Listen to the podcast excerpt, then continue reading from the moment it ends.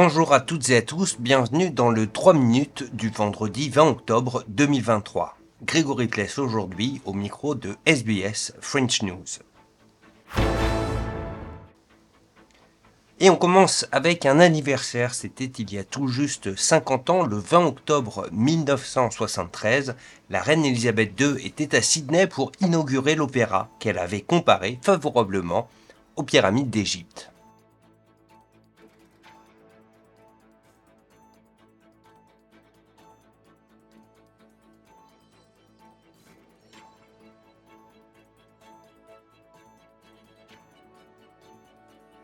Pour sa part, Laura Matarizzi, directrice du patrimoine de l'opéra, rappelle que sa construction n'aurait pas été possible sans l'apport de tous les Australiens. Without the Australian people, the public, we wouldn't have this place. They funded the Opera House through a New South Wales lottery, so it was all funded by Australian people for the Australian people. En marge du conflit entre Israël et le Hamas, les autorités américaines ont révélé que leurs troupes avaient été prises pour cible en Irak et en Syrie, accusées par leurs assaillants de soutenir Israël au détriment des Palestiniens. Des mouvements de colère similaires visant certains pays européens, notamment la France, ont été observés dans de nombreux pays arabes ces derniers jours.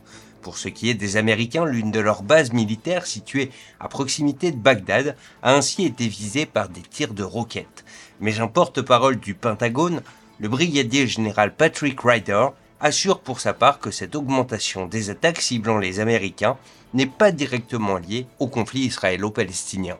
The information that we have does not show uh, a direct connection to the Hamas attacks on October 7th. Uh,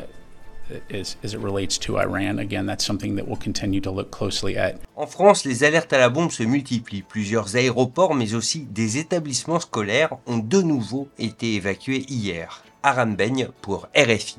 Dès le lendemain de l'attentat qui a coûté la vie à un professeur à Arras, les musées du Louvre et les châteaux de Versailles ont été évacués avant d'être rouverts au public après une alerte à la bombe. Pour la quatrième fois, les châteaux de Versailles est victime de menaces d'attentat qui, à chaque fois, nécessitent une évacuation totale du site pour permettre les contrôles de levée de doute. Ce fut encore le cas jeudi, avant que le domaine royal, très fréquenté par de nombreux touristes, ne soit rouvert en début d'après-midi. Des établissements scolaires sont également la cible de menaces d'attentats. C'est le dans le Val-de-Marne, en région parisienne, où les alertes sont devenues presque quotidiennes, à tel point que quatre lycées de ce département ont instauré les cours à distance, et ce, jusqu'à vendredi, dernier jour avant les vacances de la Toussaint. Les aéroports régionaux français ne sont pas non plus épargnés par ces alertes à la bombe en série. Rien que dans la matinée de jeudi, 14 aérogares ont reçu de nouvelles menaces au moins huit d'entre eux ont été évacués, provoquant ainsi des perturbations. Voilà pour l'essentiel de l'actualité en 3 minutes. Lundi, vous retrouverez Léo Roussel pour un point quotidien en 3 minutes sur l'actualité.